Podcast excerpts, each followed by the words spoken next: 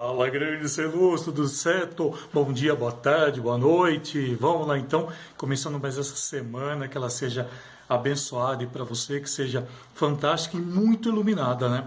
E hoje eu vou estar falando aqui um assunto, né, que vira e mexe me perguntam, eu sei que é, tem pouca informação sobre ele, eu, e porém é um assunto que eu gosto muito de falar, que é sobre as cores, sobre o uso da cor. É, eu vou falar para você como eu trabalho, tá? A, a cor, para mim, ela é todo um processo técnico, tá? Por que, que eu faço isso? Antes de trabalhar com a cor, isso dentro do, do meu curso eu ensino isso, tá? Antes de trabalhar com a cor, a gente tem que compreender uma coisa, como o cérebro vai atuar em cima daquela cor. Trabalhar com cor é simplesmente você identificar cultura, identificar algo que você tem, porque hoje eu estou de vermelho. Né? O mesmo vermelho que eu vejo talvez não seja o que você vê, por uma questão extremamente simples. Tá? Quando a cor ela entra no nosso, no nosso cérebro, que a gente recebe, a luz recebe aquela faixa né, de aquela faixa de determinada cor e o nosso cérebro né, ele manda ali pro, pro para o lobo occipital, né, que é onde vai, vai esclarecer as imagens, e dali ele manda para o resto do corpo. Isso em milésimos de segundo. É muito, muito rápido isso. E a, quando vai para o nosso corpo, aí atinge algumas características, né, que pode ser o nosso inconsciente, por exemplo. Né, eu gosto muito de falar isso. O nosso inconsciente é quem vai determinar o que a gente está sentindo. Tá? E, e, isso é extremamente importante você entender. Então, quando me perguntam, por exemplo, assim, ah, que cor que eu devo usar em tal situação? Não existe cor exata para a situação. Quem trabalha com isso trabalha de uma forma errada, né? Antigamente se usava isso, tá? Antigamente se trabalhava assim, porque a noite é azul, o dia é amarelo. Antigamente, hoje em dia não se usa mais isso.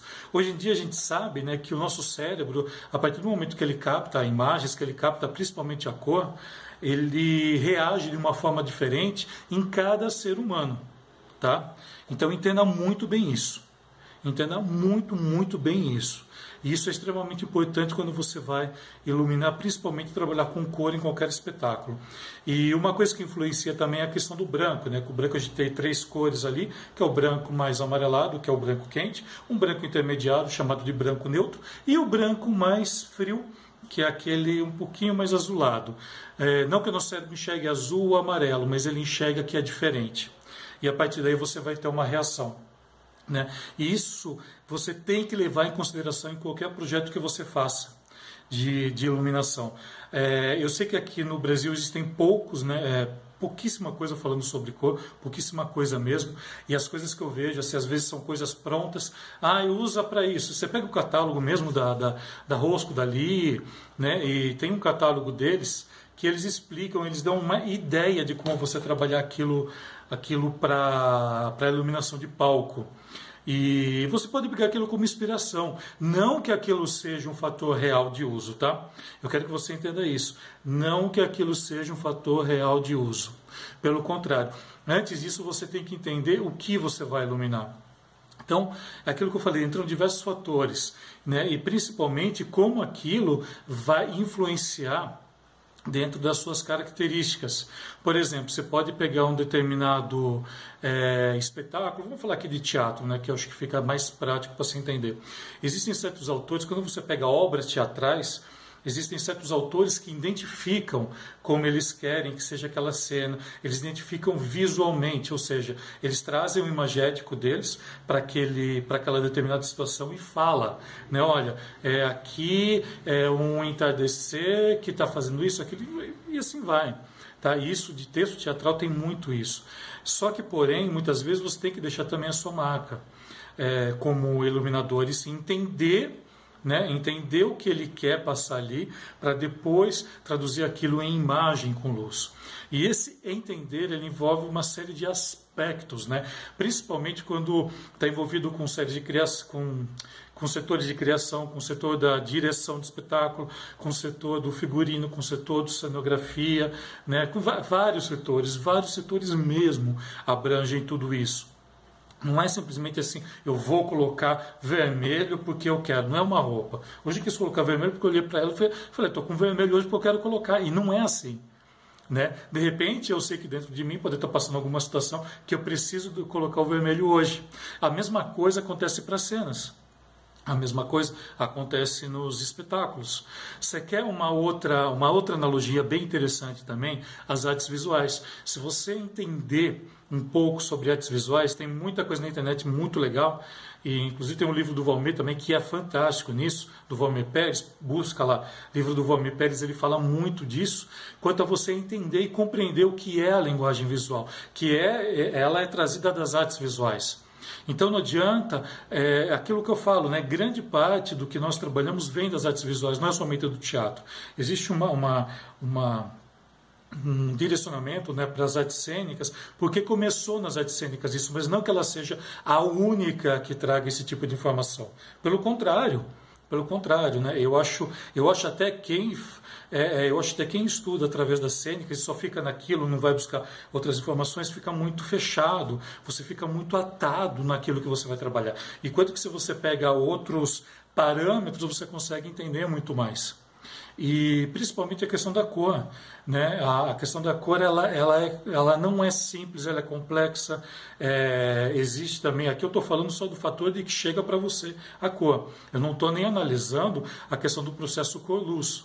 Tá? Quando, a cor, a, quando o processo da cor da fonte de luz ela incide sobre um determinado objeto e essa cor do objeto volta para você. Então eu estou falando esse, essa cor que retorna para você. É essa cor que eu quero que você entenda hoje. Tá? Eu não estou falando do processo cor-luz, eu estou falando do processo cor enquanto psicologia, enquanto é, neurociência, até aplicando aqui questões de neurociência, que isso é neurociência, né? ela estuda muito bem isso.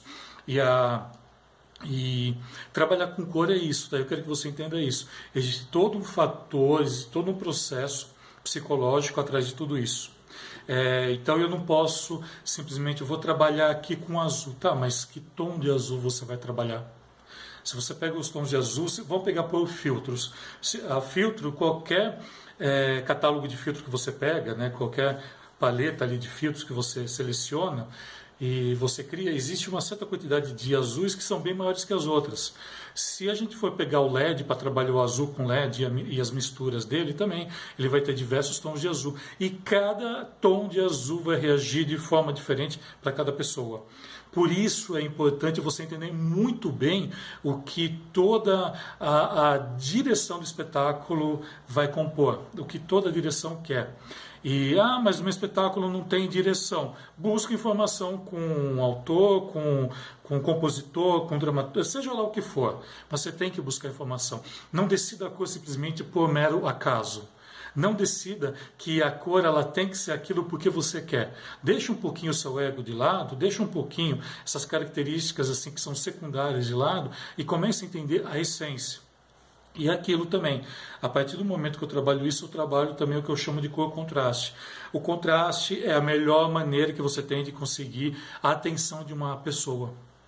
Se você está parando aqui para ver esse vídeo por completo, é porque eu estou te dando informações que elas são contrastantes porque eu chamo você de alguma maneira. Por quê? Porque eu trabalho a questão do contraste. O contraste é extremamente importante, principalmente para a linguagem visual, principalmente para o aspecto que nós trabalhamos no nosso dia a dia. Nunca se esqueça disso.